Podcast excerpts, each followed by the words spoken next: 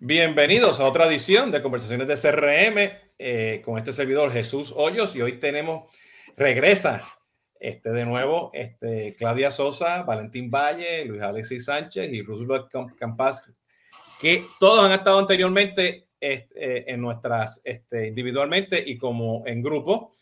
Eh, bienvenidos a todos.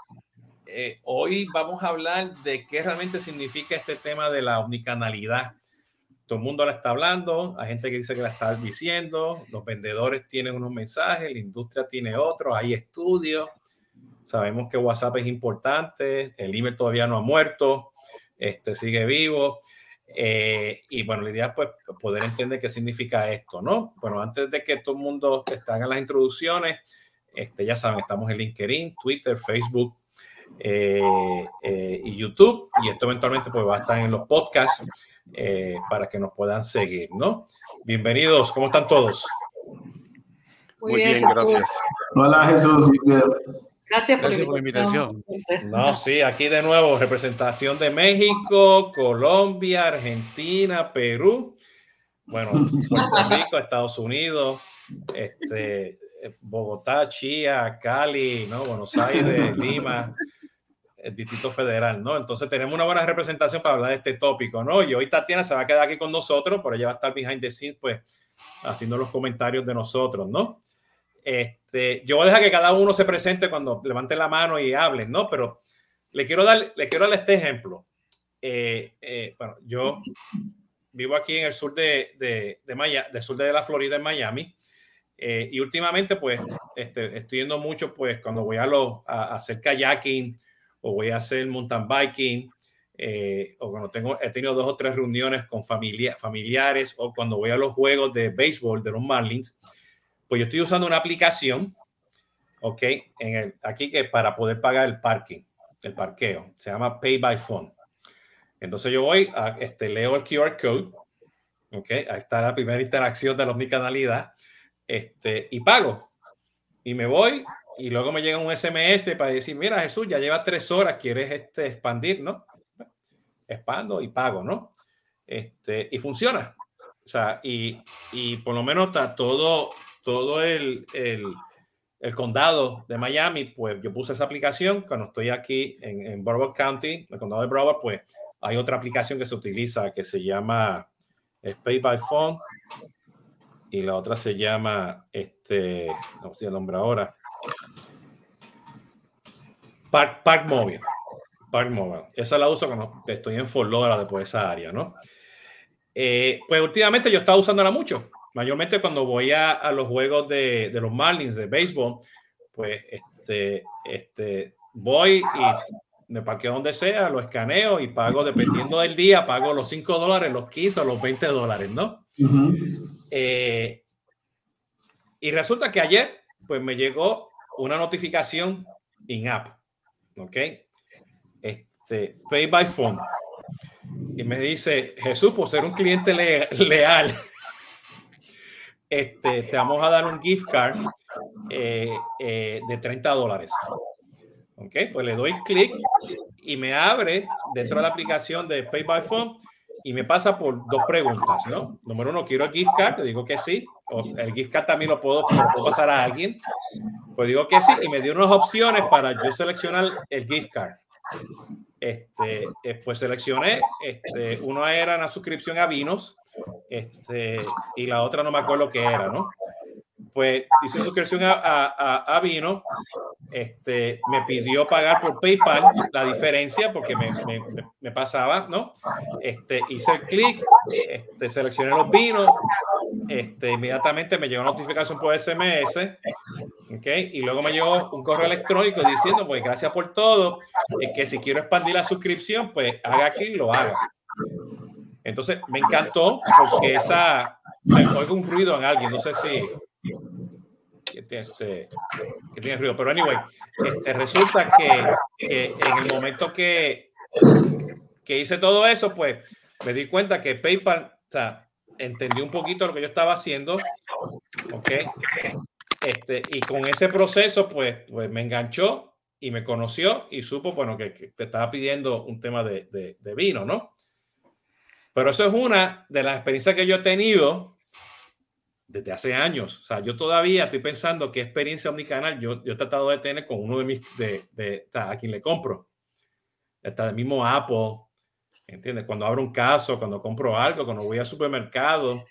Entonces yo estoy leyendo y nosotros hablamos de omnicanalidad y mucha gente nos lo está pidiendo y están los tweets, los infobits y todo el mundo habla de customer orchestration y jelly cuestiones. Pero yo todavía no he recibido una experiencia omnicanalidad hasta esta, que fue la que me llamó la atención. Entonces mi pregunta es, ¿esto realmente está pasando? ¿La gente está realmente haciendo esto para que el cliente esté contento? ¿Okay? Eh, eh, eh, ¿Sí o no? dejo esto a la pregunta. No sé, ¿quién es el primero que quiere hacer el comentario, decir si eso realmente está pasando allá afuera o no?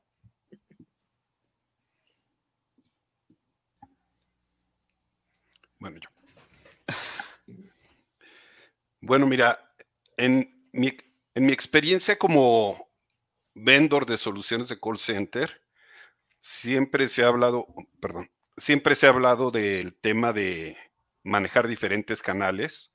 Me acuerdo por ahí cuando yo empecé a trabajar en el ambiente call centers con Genesis, le llamaban primero multimedia, porque los decían que eran, iban a ser diferentes medios, ¿no? Que un medio era la voz, otro medio era el correo electrónico, otro medio eran sesiones de chat, y otro medio era la voz sobre IP, se le consideraba un medio diferente.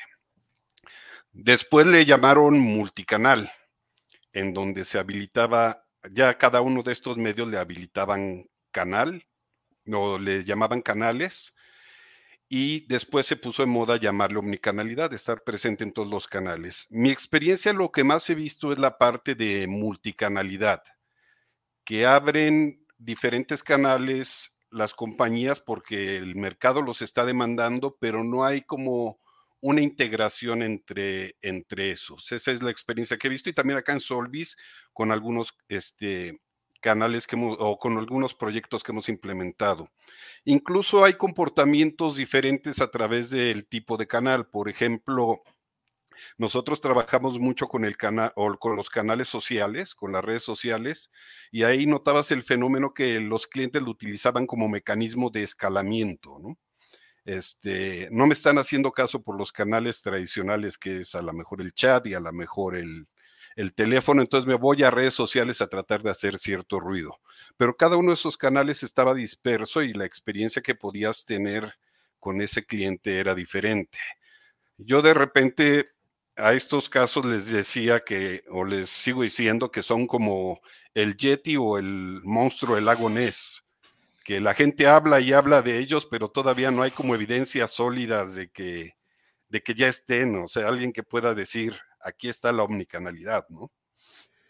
Eso es en cuanto a mi experiencia. Sí, bueno, es cómico que lo menciona porque este, me acuerdo mucho el Blended Agent, este, que, que maneja diferentes multimedia, multicanales, ¿no?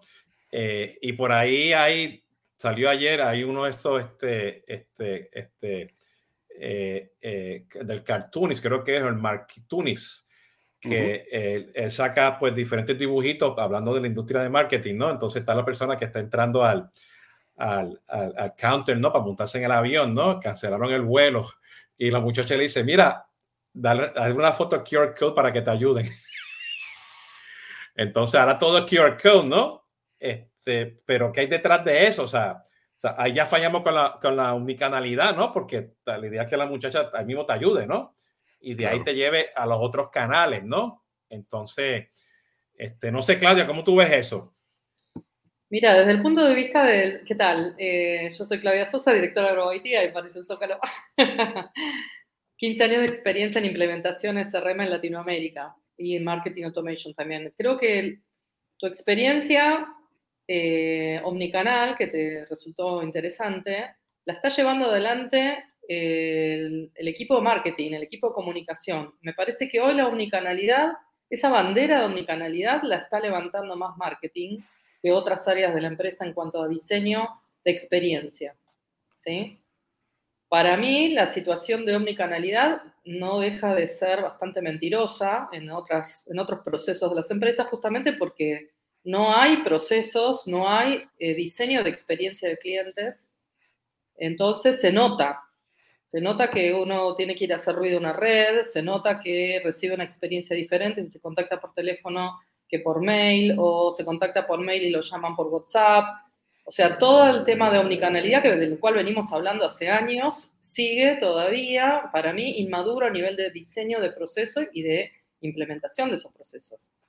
Pero por otro lado, las empresas están, como bien dices, están viendo obligadas a implementar esa integración entre los canales y, y el back office o las aplicaciones de contact center. Y, se está haciendo un gran esfuerzo para hacer esas integraciones, pero bueno, algunos lo logran. Eh, nosotros, por ejemplo, con, hay, una, hay, hay casos muy interesantes. Sugar, CRM, por ejemplo, tiene una alianza muy fuerte con Amazon Connect y desarrolló un conector donde todo lo, que es eh, la, la, experiencia de bots, de telefonía, de chat y de WhatsApp lo tenés dentro del mismo CRM. Eso me parece súper interesante desde el punto de vista de la base tecnológica, como para sobre eso montar los procesos de experiencia de cliente necesarios para que la, lo que la tecnología ya te da hace rato, ¿no? pero sigo pensando que falta diseño de experiencia de clientes. Sí, yo creo, yo, yo creo que este, y hay empresas, o sea, yo he tenido a, a, varios consultores que se dedican solamente a hablar de CX, ¿no? Este, en, en, en, en los live streams, ¿no? Pero eh, están haciendo ese, ese diseño de CX, ¿no? pero yo todavía para poder ejecutar, yo creo que ese es el problema, es la ejecución. Hay diseños, hay planes y todo, pero para mí yo sigo diciendo y lo seguiré diciendo hasta que este, este, me retire. Hay un gap muy grande en hacer ese diseño de CX e implementarlo con la tecnología. la tecnología está, ojo, la tecnología está. La tecnología está, tenemos de todo tipo de software de canales digitales, tenemos todo tipo de sistemas de back office, de workflow, tenemos eh, los HubSpot para hacer inbound marketing de la mejor manera con múltiples canales y todas las plataformas hoy están en ese lugar. Para mí la tecnología está. Lo que falta es una, realmente una estrategia de comunicación, una estrategia de diseño, de experiencia que desde ahí alinee todos los procesos usando los canales que están disponibles. Bueno, y, y, usar y tener la destreza y el entendimiento para poder utilizar este, esas tecnologías. El cambio cultural, es una, para mí la clave está ahí, en el cambio organizacional y cultural, porque todavía nos falta seguir, creo que las organizaciones van, van atrás de estos grandes cambios y no llegan a tiempo. ¿sí? Hay como una gran revolución en esto de tener acceso a tantos canales diferentes y a tantos clientes eh, buyer personas distintos. No llegan a tiempo, ¿no hay? O, hay muy pocos que tienen la capacidad de realmente orquestarlos e implementarlos. Esa es mi sensación. No sé, Ruth, o Luis. Ok. Eh, bueno, eh, Alexis, me tomo la palabra, discúlpame. Saludos a todos. soy, Roosevelt Campas, estoy en Cali, Colombia, CEO de RCR Consultores. Diseñamos y ejecutamos estrategias para fidelizar clientes y vender más, eh, todo desde la parte conceptual fundamentalmente. Totalmente de acuerdo con Valentín. Eh, nosotros desde el 2019 estamos escuchando muy fuerte el tema de omnicanalidad en Colombia, pero creo que se está confundiendo la multicanalidad con la omnicanalidad. A mi, a mi juicio, a mi manera de ver, son dos temas totalmente diferentes es, cierto que ya las compañías han avanzado mucho en poder atender a sus clientes a través de diferentes canales, pero eso es muy diferente a que se pueda hacer eh, la omnicanalidad que básicamente consiste en poder interactuar de manera real y en línea en todos esos canales. Eh, y, y, he evidenciado ejemplos incluso Jesús está, está hablando de su ejemplo del fin de semana y yo tuve un ejemplo del fin de semana donde una gran compañía de telefonía celular en el país eh, comete un error eh, eh, y aparentemente trabaja multicanalidad. Entonces le digo a mi hija, mira, ¿por qué no te haces cargo del pago de, del tema de la telefonía y la internet en, en la casa? mi hija no hace el pago, yo entro, yo entro en la noche eh, a la página web de la empresa, hago el pago, eh, descargo el recibo de pago y unos minutos después, estando mi hija en otro lugar, entra la aplicación móvil del operador de telefonía celular y hace el pago y la compañía se lo recibe. ¿Sí? Entonces, entonces eh, obviamente, creo que es un ejemplo claro para entender que esa compañía hace multicanalidad porque me permite hacer un, un, pago desde, desde la web, desde la página web o desde la aplicación móvil, pero no es omnicanal porque al momento de registrar el segundo pago, pues sencillamente no, no, no, no está validado el pago anterior. Entonces creo que esa es una diferencia muy clara que hay que tener en cuenta. Y, y planteando también el tema de, Claudia, eh, nos hemos vuelto eh, eh expertos y digamos muy seguidores del Customer Journey Map, de hacer el viaje del cliente, de, identificar los puntos de contacto, pero qué bueno que para cada punto de contacto con el cliente pudiéramos definir un canal de comunicación y de esa manera procurar eh, esa omnicanalidad que nosotros, que nosotros queremos. Para darle respuesta concreta a esta conversación de CRM y para decirle la respuesta a Jesús, a mi manera de ver, nos falta todavía camino para llegar a esa anhelada omnicanalidad. Estoy, estoy de acuerdo con, con, los tres en realidad y creo que estamos frente al Yeti. Como bien decía Valentín. Estamos frente a un Yeti porque todo el mundo habla de, de omnicanalidad, pero en realidad la base de la omnicanalidad, como bien dicen todos, implica una palabra que es clave y que tiene que ver con integración. O sea, si no hay integración desde el punto de vista tecnológico, no puede haber omnicanalidad. Y para tener integración necesitamos lo que mencionaba Claudia, por un lado, y lo que mencionaba, por, o sea, que tiene que ver con el tema de diseño desde el principio de qué es lo que, cuál es mi estrategia y cómo voy a diseñar, este, digamos, un Customer Journey, cómo voy a diseñar eh, de punta a punta todas las interacciones que voy a tener con, con mi cliente o potencial cliente eh, que no necesariamente implica que el cliente va a hacer eso que yo quiero. O sea, la idea es diseñarlo, pero él lo va a hacer libre para, para entrar en cualquiera de esos puntos del diseño que yo le haya puesto, ¿no? Pero si no lo diseñamos, simplemente no va a haber absolutamente nada. Y el segundo paso es entender qué tecnología necesitamos para poder implementar aquello que hemos diseñado. Y ahí yo encuentro un problema que a la vez pienso que es una gran oportunidad. eh, eh hay muchos softwares, eh, digamos, en, que, hacen marketing automation, que tiene CDPs, tiene de todo.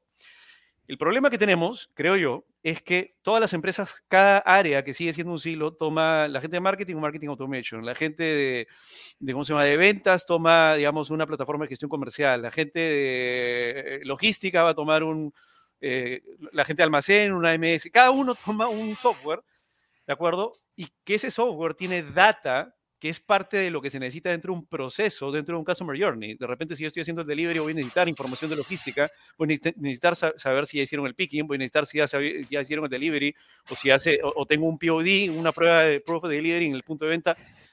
Voy a necesitar toda esa información para realmente poder consolidarla, integrarla y tener una sola base de conocimiento de todo lo que sucede, no, no necesariamente en el front, desde el punto de vista de lo que el cliente está interactuando conmigo, sino de lo que tengo en el back y todo eso unirlo en una sola base de datos y que esa base de datos sea, digamos, una gran, un gran centro de la verdad.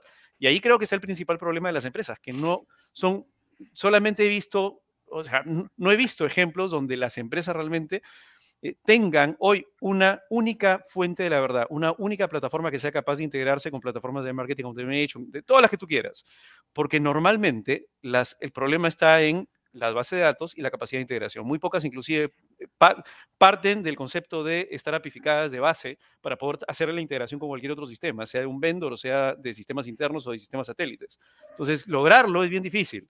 Y los que normalmente tienen una ventaja son aquellos que parten con una plataforma, que son las startups. Las empresas grandes, por ejemplo, sí he visto, por ejemplo, en banca, acá en Perú, que hay varios bancos que lo que están tratando de hacer es, eh, hacen un spin-off hacen una plataforma y están tratando de hacer crecer esta plataforma donde tienen ya una cantidad de usuarios mucho más amplia, por ejemplo, plataformas de, de, pagos, ¿de acuerdo? Y están tratando de migrar los sistemas legacy a desestructurarlos y volverlos a estructurar en una plataforma que, que, es mucho más ágil y que tiene una nueva, digamos, un nuevo modelo, ¿no?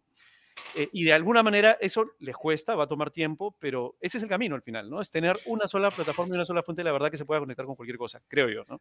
No, fíjate, y este Luis, eh, bueno, complementando lo que están diciendo, este Juan Manuel González de Frost and, Sullivan, que él estuvo este, anteriormente aquí, me dice, no, no, es la, no es la omnicanalidad ni la multicanalidad, es la, la optimización de ese canal o de esos dos canales, ¿no? Que, que él dice que, que, que las empresas que lo están haciendo bien, eh, a eso se están enfocando. Y si esta optimización te lleva a dos o tres canales, pues perfecto, ¿no?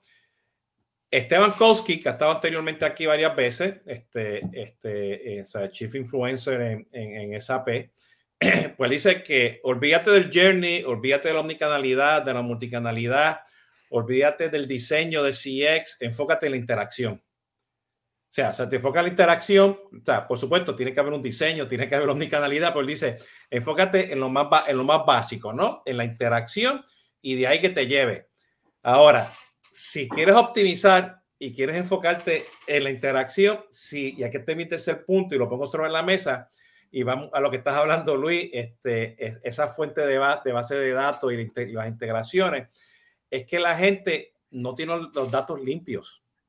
Entonces yo creo que hay que viene el tema del Yeti y el, el, monstruo del logo Mesh y Sasquatch y este, la serie de fantasmas, no sé, todas esas cosas que queremos buscar es que al final del día, sí queremos hacerlo, tenemos el diseño este, del CX y todo eso, pero si no tenemos los datos limpios, ¿entiendes? Y Luis está duplicado o Luis tiene direcciones diferentes y no sabemos quién es Luis, no te conocemos. Y eso va también al punto que, que he hablado mucho pues con Hugo, con Hugo también Sainz, ¿no? Y los otros, ¿no? Este, oye, si no tengo los datos, ¿cómo te conozco? ¿Entiendes? Y, y, yo siempre, yo, yo, yo repito, lo, lo, pongo en cuando en inglés y en español en Twitter. Yo, este, ¿quién está haciendo algo de calidad de?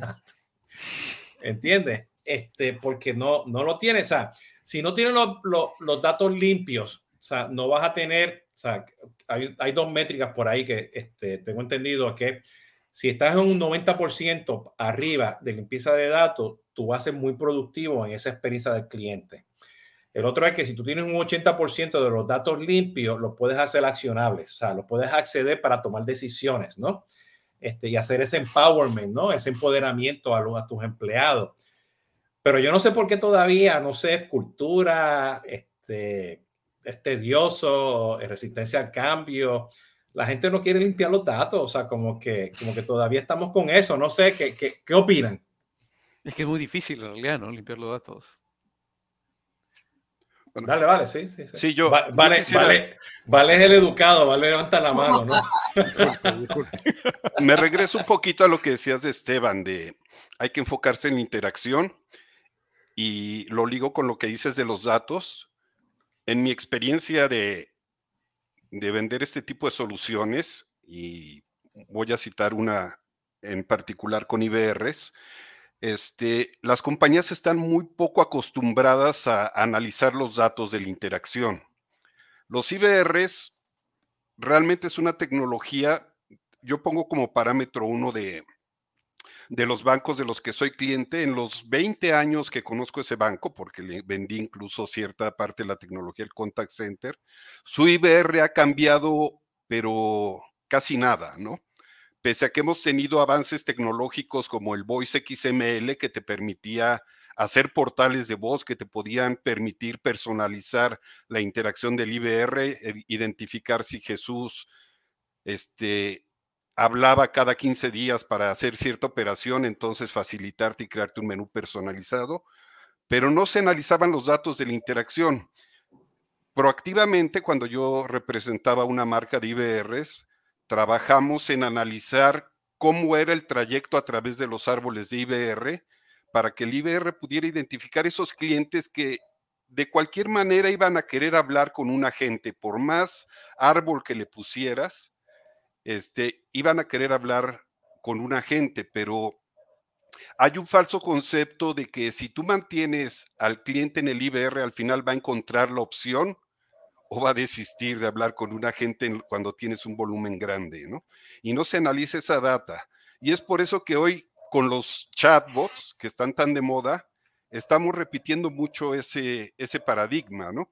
Todavía no hay IBRs decentes y ya queremos llevarlo a sesiones de WhatsApp y de, y de chat. en donde queremos dar autoservicio y lo que nos hace es corrernos una lista de opciones que, digo, es mi experiencia también, en donde te cuesta mucho trabajo llegar a lo que tú necesitas. ¿Por qué? Porque no nos enfocamos también en los datos de la interacción, aparte de todos los datos que tú mencionaste, ¿no? Y las interacciones nos darían mucha riqueza de cómo ir afinando nuestros canales. Pero ¿por qué no lo hacemos? Porque es, requiere un skill que no está, por ejemplo, en el campo de, de los call centers, que es el de análisis de datos. ¿no? Y yo creo que ese skill set tampoco existe hoy en día. Sea, en, el call center, en el CRM, en el marketing automation, en este, hasta, hasta, hasta en el, cuando digo análisis de datos, o sea, análisis de datos para la calidad, ¿no? Y mantener la calidad del dato, ¿no? Este, o sea, este, en los CDP, hoy, hoy los CDP le dicen que ellos hacen armonía de datos que yo que están, cantan juntos. O sea, que, que eso de armonía de datos, ¿no? O sea, eso, eso, eso, eso, eso es un término simplemente para decir que están haciendo algo, ¿no? No sé, Claudia. Lo que yo estoy viendo, que empieza a aparecer en algunas organizaciones e incluso en algunos vendors, es, son proyectos de identity resolution, ¿sí? Es decir, empezar, o sea, no, todavía no empezamos ni a limpiar los datos, pero tenemos la gran necesidad de reunir todos los IDs de una persona para saber que es la misma persona, sino cómo le vamos a dar una experiencia. Si, si, es un email a veces, si es un eh, ID de WhatsApp, de, es un número de teléfono, es un ID de Facebook. Entonces, eh, y yo lo que veo, estoy asesorando a una startup que tiene este tipo de aplicación, que es un proyecto complejo el de llevar adelante un proyecto de Identity Resolution, porque eh, va en la base de todas las aplicaciones que que tienen que empezar a trabajar con, una, con ese concepto que vos, Alexis, decís, ¿no? O sea, encontrar la manera ágil, rápida de empezar a trabajar con una base de datos que sea la fuente de verdad. Pero salir de lo legacy hacia, hacia una fuente única es muy duro tecnológicamente. Entonces tenemos, tenemos la, el desafío tecnológico y por otro lado tenemos el desafío de los procesos que hay que trabajar y demás. Me acuerdo hace unos años atrás hice toda una evaluación de los puntos de interacción que mencionaban de una empresa de seguro y era, era tremendamente frustrante porque en alguno hasta el tono de voz cambiaba y era de tú, era de vos, era de usted, era con logo, era sin logo, era, son tantas las maneras que están como atomizada. La, comunicación es como que recién ahora empieza a tomar esa fuerza es decir, tenemos que hablar con un único lenguaje. Le tenemos que hablar al cliente todos igual. No puede ser que el programador de la aplicación X habla de una manera y el que programó la comunicación por mail habla de otra.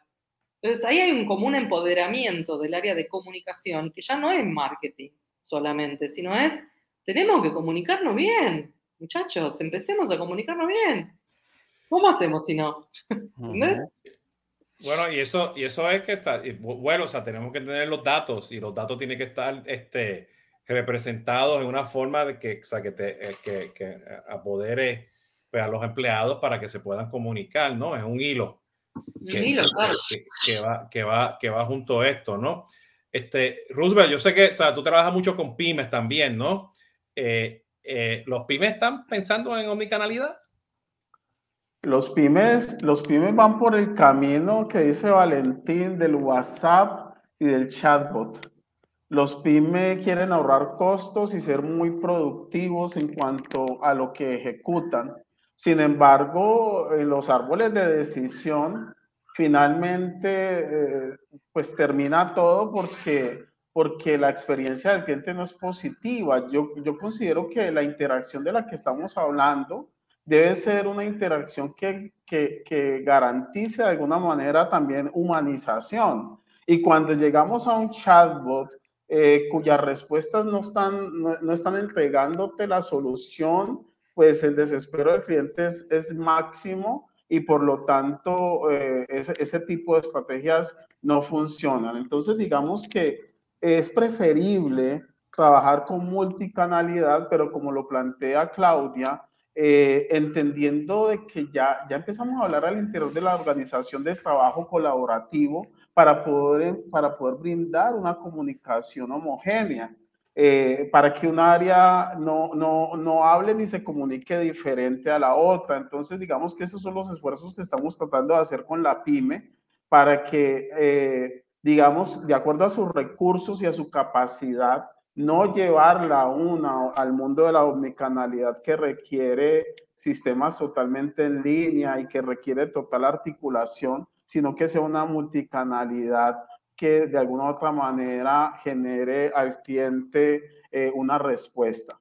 Eh, lo, lo, he comprobado con muy pocas empresas en Colombia, donde, donde tienen acertado el esquema en el cual el árbol de decisión termina justo cuando, cuando entiende que debe ingresar el ser humano. Y tienen asesores y tienen personas en línea 24 horas, pero obviamente es un embudo y, perfectamente se puede manejar el flujo porque el chatbot hace muy bien su trabajo hasta donde lo tiene que hacer e inmediatamente ingresa el ser humano a complementar la relación. Entonces, eh, eh, totalmente de acuerdo con que, con que hay que establecer procesos de, de interacción totalmente de acuerdo con que hay que hacer transformación digital al, al, interior de la organización y la transformación digital involucra cambios tecnológicos, pero también cambios estratégicos y sobre todo me parece que, que el, el, el, trabajo colaborativo es fundamental. Eh, no sé si el escrito lo hizo Tatiana o Jesús de introducción, pero hablaban de, de ese tema de no generar silos eh, en la organización, porque los silos, pues obviamente no nos van a llevar a la omnicanalidad. Bueno, inclusive, inclusive todavía tenemos, o sea, o sea, no, mi canalidad nunca va a ser perfecta, o sea, porque ah, pues, cada día aparecen más canales, ¿no? Y este, y Valentín está, está, está, trabajando con temas del metaverso, ¿no? Ese, ese va a ser otro de los, de los canales y las comunidades y, y, y ecosistemas que, que, que, van a ser parte de eso, ¿no? Entonces, este, Valentín, ¿cómo, cómo tú ves eh, hacia dónde? O sea, vamos a llegar al metaverso eventualmente. Y, y, y déjame explicarte esto porque este, nosotros estamos haciendo una transición familiar de, de, vender un apartamento este, y tomaron las fotos, vino el dron, tomó foto a la casa, ¿ok? La subieron y hay una opción que dice, si tienes pues tu, tu VR set, póntelo y vas a ver todo dentro de la casa con el, con el VR set, ¿no? Uh -huh. Entonces, o sea, que ya de una forma, o sea, de tomar fotos, de ver el video, de ver el carrusel, clic, me pongo el, el, el, set y lo puedo ver, ¿no? Entonces otra forma también. Entonces yo no sé si ahí me va a decir, oye, píntame, quiero ver la, las paredes ahora en blanco y, y, este mueble, muévelo para aquí, ¿entiendes? Porque cambia un poquito la experiencia, ¿no? Este, para allá, para allá vamos también, Valentín. Sí, yo creo que sí. Al final existe el tema de diferentes maneras de comunicarte en ambientes virtuales. Por ejemplo, en el gaming, este, nos ha enseñado que hay, pues lo que llamaríamos como bots, en donde tú vas siguiendo la historia del juego y de repente te aparece un personajito y te va dando instrucciones, te va dando este, maneras en las cuales te pueda destrabar de la experiencia que estás teniendo en el juego y puedas continuar y puedas tener ese estado que le llaman de flow, de ir teniendo logros y ir sintiendo que está siendo productivo en el juego. Y esa es una manera de asistencia que ya está muy dominada y que yo creo que tiene que llegar en el metaverso, ¿no? La otra cosa es el tema de autoservicio. Las plataformas pues te van a dar mucha capacidad de interacción en la medida en que tú quieras, de cómo esté construido y lo que tú quieras ir a, llevando como journey, ir construyendo tu propio storytelling. Ahora, lo que es clave es aprender de los que lo han hecho bien y lo que los han hecho bien, yo creo que las mejores referencias que tengo son las comunidades de juego y los juegos per se que analizan los datos. Analizan los datos, sabes tú cuánto tiempo estás en el juego, sabes en dónde has gastado más tiempo, saben con quién juegas y entonces van identificando tus, tus preferencias. Por eso el gaming ha crecido tanto como industria y por eso las comunidades de juego son muy populares porque tiene esa capacidad de analizar los datos que le van dando los, los engines de juego y por eso la mayor parte de las plataformas de realidad virtual y aumentada se construyen con, con motores de juego, ¿no? Por, no por solamente por lo visual, sino por los datos que hay atrás. Perdón, Luis, ibas a decir algo y no te dije. Me, parece súper interesante lo que estás diciendo porque quisiera complementar lo que dices. El tema de, de, hecho, todo lo que es gaming se está utilizando eh, mucho en el mundo empresarial, ¿no? O sea, los conceptos de gamification, los journeys, eh, quita la fricción, el flow. Este, pero hay algo que, que toda la gente que mm, tiene las plataformas de juego tienen para poder hacer ese análisis de datos y que no lo tienen las empresas. Y es la capacidad de poder hacer una programación sobre sus plataformas de juego para poder mm. obtener cada vez que hay un clic en algún lado, ellos toman esa data, que vendría a ser como un log en la base de datos. Y, te, comento esto porque justamente em, eso unido con el tema del autoservicio, que es parte de lo que sí creo yo que están buscando cada vez más las empresas, que sus clientes se autosirvan. Ayer justamente estaba con un cliente que, quería armar todo un journey de su página web, eh, eh, digamos, para hacer em, eh, el tema, automatizar toda la, todo el workflow del taller de, un activo, de un, de un vehículo este, que entra al taller, la reparación, todo. Este, y una de las cosas que tenía ahí el tema es que él decía, yo además, ya una vez que yo, digamos, que esté ya esta persona en el taller, quiero saber, quiero ponerle información, por ejemplo, de las piezas o de, de, este vehículo, o quiero ponerle cosas que puedes hacer con el vehículo, lugares donde te puede decir, y quiero saber a dónde está haciéndole clic. Ok, si, si eso lo, lo, pones, digamos, en una plataforma de juego, eso es fácil, porque quien programó el juego ha puesto que cuando presiones un botón en un área de la pantalla, vas a capturar ese dato y lo vas a poner en una base de datos y vas a decir, ok, el usuario tal a la hora tal, luego de haber hecho tal cosa, está haciendo este clic. Eso no lo tienes normalmente en un sistema. Normalmente no lo tienes. Por lo tanto, yo le decía, ok, eso se puede hacer, pero no en los sistemas tradicionales. ¿Por qué? Porque el, hecho de capturar cada interacción, por ejemplo, que sucede en una pantalla, implicaría guardarlo en una base de datos, cada, cada, cada, interacción. Y luego poder analizar qué interacción vino antes, qué interacción vino después, qué perfil tuvo quien hizo la interacción, y con un análisis de datos decirte, oye, ¿sabes que el grueso de este tipo de clientes probablemente haga esta otra interacción? ¿Por qué no le ponemos este botón aquí? Para, porque la probabilidad es alta de que, de que haga esa interacción, por ejemplo, que vea, no sé, el uso de ese vehículo en, en el campo por, poner cualquier cosa. Entonces, digamos, mi, mi moraleja, creo yo, es que las, habría, las empresas tendríamos que aprender, así como lo hacen las empresas que crean sus propios juegos, que el tener plataformas que nos permitan hacer lo que hacen lo, lo, que ellos, que es capturar esa data de las interacciones en cada uno de esos touch points, es clave para poder luego analizarlo y poder hacer cosas mucho más potentes. Bueno, Tengo una experiencia al respecto. Tengo una experiencia muy interesante con una herramienta que anteriormente era de IBM, que se llama Tilif, no sé si la escucharon nombrar, y ahora es una herramienta de Acoustic, de la empresa Acoustic. Para todo lo que es la estrategia de mm, eh, páginas de aterrizaje dentro de lo que nosotros estamos haciendo como agencia digital en Río Uruguay Seguros, usamos esa plataforma que se monta mediante scripts sobre las páginas de aterrizaje o sobre los cotizadores que tiene la compañía y analiza exactamente cada uno de esos touch points y cada una de las situaciones por las cuales se enfrenta y reproduce las sesiones, algunas de las sesiones elegidas. Eso nos permitió analizar eh, la experiencia de, por ejemplo, la dificultad que tienen las personas de ingresar un móvil. Que ponen primero el área, el país, le ponen el 15, le ponen el 9, le ponen el 0. Bueno, y así una cantidad de situaciones, pero mira, minuciosa la actividad, minuciosa pero es posible hacerlo, sobre todo lo que es eh, la interacción y el, el autoservicio. Me parece que es una herramienta fundamental, existen, hay que hacerlas, trabajarlas en un equipo, interactuando con los diseñadores, con los, eh, las personas que están, por ejemplo, entendiendo cuál es el impacto que tiene una dificultad en, en, la, carga de un formulario a la hora de analizar la métrica de venta. Así que eso, eso es algo que hay que hacer y hay tecnología para eso.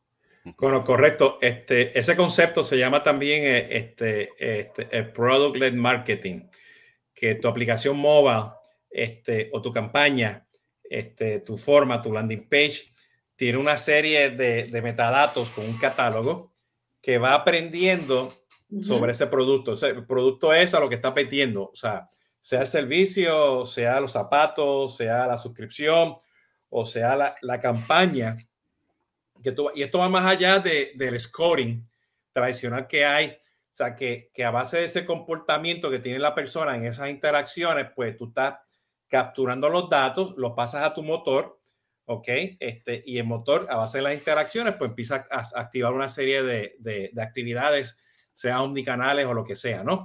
Claro. Eh, eh, y ese con es, machine learning o con alguna machine otra learning, todo eso, ¿no? artificial. Pero eso va en toda, eso va en toda la experiencia del cliente, no solamente en marketing, ni venta, ni servicio, o sea, en todo. Entonces, esto también se le llama también el journey orchestration, también le están llamando, claro. ¿no? Que son nodos, pero tiene que tener los datos, ¿no? La ventaja es que, o sea, con lo que estás hablando tú, este, Claudia, este, y Alexis, pues, ah, pues eso, eso, eso ya, pues muchos startups tienen el beneficio de hacerlo.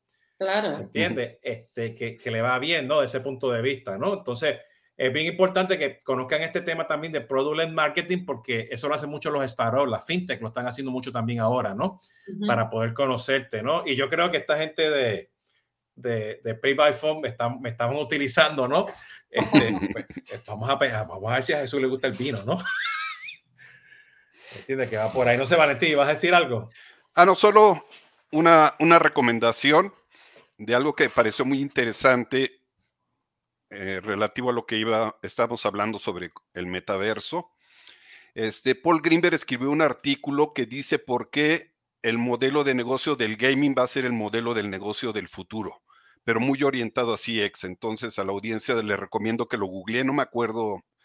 Es, está en esta revista en línea donde él escribe, pero búsquenlo. En CDNet. Ajá. Gaming y Business Model o alguna cosa así, Paul Greenberg, y les va a aparecer. Tú sabes pero que él está... es un gamer. ¿Sabes que él es un gamer? Sí, no, ahí vi que conocía de los juegos, pero desde los 70s, 80s, ¿no? Sí, este, yo tuve la oportunidad de estar en su casa. O sea, Paul Greenberg es el Godfather of CRM y él tiene su, su consola y todo de gaming y tiene la, la de para, para hacer la computadora, hacer streaming, ¿no? Este, pero sí, él es, él es, él es, él es, él es un gamer, ¿no? Y habla mucho de formar comunidades, de entender los datos que te están dando esas comunidades y construir las experiencias alrededor de eso, que por eso han sido exitosos. Bueno, era esa recomendación. No, pero te quiero, quiero comentar esto porque este, eh, él es usuario de, de, la aplicación este de MLB, para ver, porque él sigue mucho a los Yankees, ¿okay? el okay. equipo de béisbol, ¿no? Este, eh, y mi hija este, odia a los Yankees la hija mía grande, bueno, todos en mi casa odian a los Yankees, este, y sigue, y sigue en el MLB. Pero los dos son gamers. Mi hija es gamer también. Ah, pues Gamer tiene ya sus sesenta y pico, mi hija tiene, no sé, está en los, creo que ya llegó a los 30, a los 20 y pico por ahí, no quiero decir mucho, pero son gamers, les gusta el béisbol, utilizan las mismas aplicaciones, pero están en diferentes segmentos ¿ok? Este, y cuando se juntaron, yo, yo los puse a que se conocieran, viven más o menos en la misma área por allá por Washington, D.C., este, pudieron hablar de gaming. ¿Me entiendes? Entonces, eso es parte de, de, de, ese tema, ¿no? Este, Tatiana, sí, ese es el artículo. Si quieres, públicalo en los comentarios y, en, y ponlo ahí en el, en, en el banner, ¿no? Este que menciona. Pero ese, o sea, y fíjate, si nos quedan aquí como unos cinco minutos y así hago un resumen aquí de lo que estamos hablando. Yo creo que esto es un tema, o sea, que al final del día la omnicanalidad, este, para que deje de ser un, este, el, el, el monstruo del, del, del lago Ness, del ¿no? Del lago Ness y, o el Yeti o el Sasquatch, ¿no? Un fantasma. Yo creo que este, estamos en la conclusión que necesitas datos, ¿ok? Que es lo primordial, ¿no? Este, y que creo que este modelo de gaming, de interacciones, de conocer cada interacción, con todos los disclaimers de identity management y, y privacidad y todo eso, tenemos que estar seguros que conocemos quién es esa persona, ¿ok? Porque si no la conocemos, no vamos a poder hacer todas estas cosas de omnicanalidad o no vamos a poder hacer un canal nada más, ¿ok? Le dejo la palabra para que ustedes digan, no sé, en un par de minutos cada uno de su, de su premisa, ¿no? Voy. Bueno, Valentín de nuevo. bueno, yo los como 15 años que me pasé en la industria de contact centers, o sea, puramente vendiendo tecnología de contact centers, yo decía que una interacción debía cumplir con cuatro cosas. La primera, identificar quién te está buscando. La segunda, identificar para qué te está buscando. La tercera, con esos dos datos, traer toda la información que haya alrededor de, la organización que te puedan ayudar a, a esa persona para ese motivo que te buscó. Y la cuarta, adquirir más datos para que haya menos fricción en su próxima interacción. Al final nos vamos a un tema de identidad y de datos, ¿no? Y cuando vayas a incorporar canales o omnicanalidad, debes tener en cuenta el valor de la interacción y cumplir con esas cuatro cosas. Saber quién, para qué, la información con la que cuentas y obtener más información para que la próxima sea con menos fricción. Y eso aplica para cualquier canal. Ok. En mi, en mi caso, en mi caso, considero que la interacción tiene dos fines fundamentales. El primero, establecer conexión, conectar con el cliente, o sea, interactuar para conectar con él. Y el conectar para conocerle profundamente, que es de lo que estamos hablando. En la medida que conocemos profundamente al cliente, le vamos a poder fidelizar y vamos a poder a su vez seguir interactuando con él. Eh, muchas personas me dicen, pero ¿cómo, ¿cómo así que conocer profundamente al cliente si son dos millones? Sí, es que para eso está la tecnología, bien usada, bien implementada, ¿sí? Eh, estableciendo lo que ustedes hablaban ahora y es esos puntos cruciales que permiten recoger la mayor cantidad de, de data posible y llevar esa data a un gran repositorio, a un gran data warehouse, a un gran data lake, donde cualquier información del cliente esté en ese, en ese gran repositorio para que cualquier área de la compañía que requiera una información la encuentre justo allí justo actualizada y adicionalmente se siga alimentando la información del cliente desde todas las áreas y eso es a lo que yo le llamo trabajo colaborativo que eh, contribuye a la transformación digital de la empresa. Eh, estoy de acuerdo con Valentín, con Rubén, creo que todos estamos en la misma línea y necesitamos en realidad datos, que los datos sean limpios, poder analizarlos para sacarle el jugo y poder generarle ese valor que el cliente quiere. Yo solamente cerraría diciendo, eh, probablemente sí, digamos, la tecnología nos permite tomar los datos, Creo que la diferencia en las empresas va a estar en quién utiliza los datos, si es que obviamente tiene la tecnología para recabarlos, tiene APIs para poder integrarlos, quién utiliza la tecnología para poder hacer las mejores definiciones de lo que se necesita. Parto por cómo le voy a generar valor al cliente en cada una de estas interacciones, qué es lo que yo quiero, cuál es mi propósito, y a partir de ahí, qué datos necesito, cómo los consigo, ¿de acuerdo? Y cómo puedo orquestar todos esos datos de forma tal que pueda devolverle valor al cliente. Eso no, no tiene una receta única. Eso depende de cada pero eso depende de la, de la capacidad que tienen las empresas para poder diseñar los procesos, digamos, la estrategia. Y eso creo que va a ser la diferencia cuando ya la tecnología, digamos, pueda ir eh, alcanzando niveles más homogéneos, que todas las empresas vayan, eh, eh, tomando tecnología que existe en el mercado, eso va a ser, creo, el gran diferencial. Y ahí es donde hoy día hay una grandísima oportunidad. Porque quienes entiendan de tecnología y lo que se puede hacer, y quienes entiendan de negocio, de, del negocio en sí, de cómo se genera valor, entiendan al cliente y utilicen los datos para generarle más valor al cliente en cada una de las interacciones, creo que va a tener una, una gran diferencia. Yo diría que, como hemos dicho en esta, en esta charla, ¿no? la, la, gran importancia de la integración con un data lake, con los legacy, con los cores, con los CRM, con todo lo que haya para conocer profundamente al cliente, ya eso solo es un gran desafío. Aún hoy tenemos soluciones desintegradas, aisladas.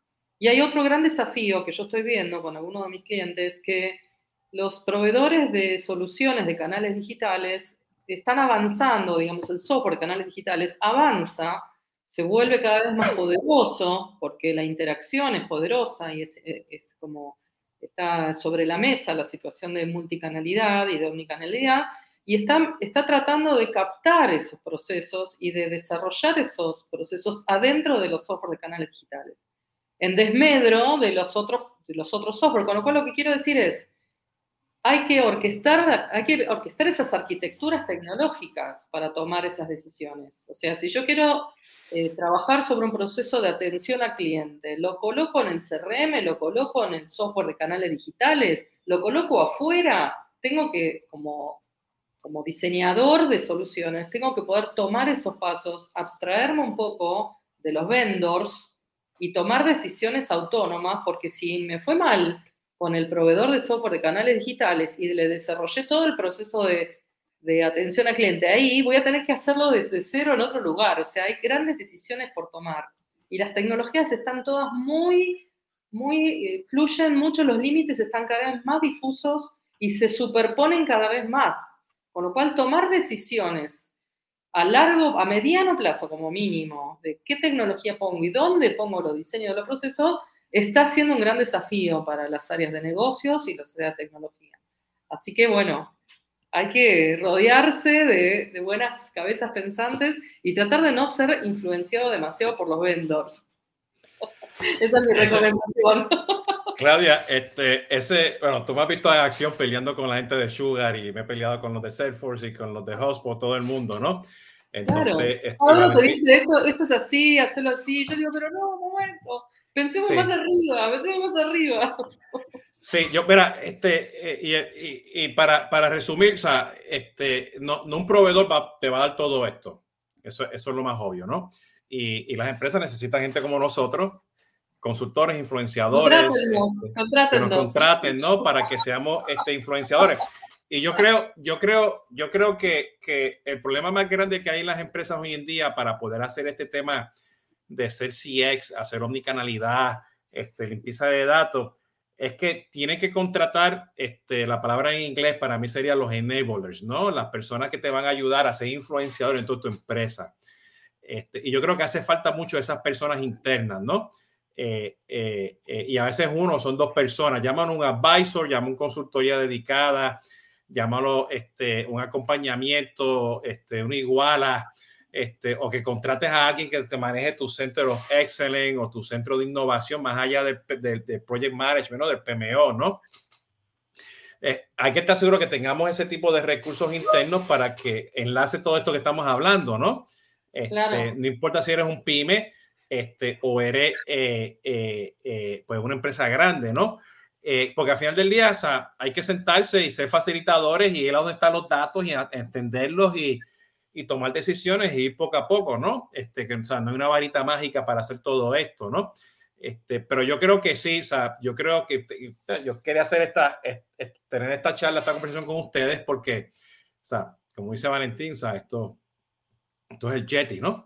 Entonces, este, este, eh, eh, y hay que estar seguro que, que identificamos el Yeti, le pongamos datos para que no sea un Yeti, ¿no? Sea, sea real, ¿no? Entonces, bueno, yo los invito a todos para que este, sigan aquí a, a, Luis, a Claudia, a Valentín y a, y a, Roosevelt. Cada cual tiene su expertise en, su, en, su, en sus regiones y, y, y, en toda Latinoamérica. Este, búsquenlo, este, porque yo sé que ellos les pueden ayudar a ustedes a definir este, qué es la omnicanalidad y qué no es, ¿no? Este, eh, poco a poco, ¿no? Eh, así que le doy las gracias, pues, de nuevo, Valentín, este, Rubén, Luis y Claudia. Este, Tatiana, sé que no tenemos, no tenemos tomando café este viernes, pero yo voy a hacer uno donde me voy a quejar de la industria, porque tengo unas cosas que me quiero quejar de la industria, ¿no? Este, justamente de, lo que hay, varias cosas que están pasando allá afuera, este, con este mensaje, ¿no? Este, eh, que hay por ahí. Y la semana que viene, ¿qué tenemos? Bueno, Jesús, varias cosas. Yo los invito primero a hacer un repaso de lo que fue la semana pasada. Primero agradecerles, qué buena conversación, estuvo muy entretenida. Es muy bueno enriquecer con diferentes puntos de vista, sobre todo en Latinoamérica.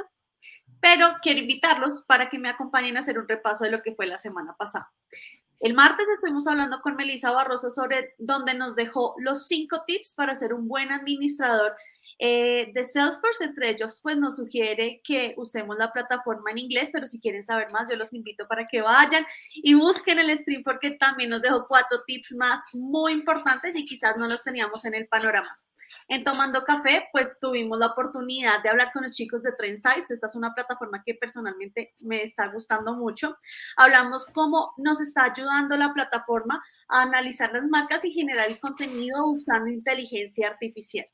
Para la otra semana, pues vamos a tener en conversaciones de CRM a Ciro Santa de contacto directo y el viernes vamos a estar hablando con Sprout Social. Así que bueno, espero que nos veamos el viernes con la queja de acá del Señor Jesús. Y les agradezco, de verdad, muchas gracias por haber estado con nosotros. Nos vemos, que pasen una linda semana. Chao. Adiós. Muchas gracias. Bueno, de nuevo, Valentín, Roosevelt, Luis y Claudia, muchas gracias. Este, con mucho gusto. Estamos en contacto, ya saben, esto va a estar disponible en, en podcast en los próximos días.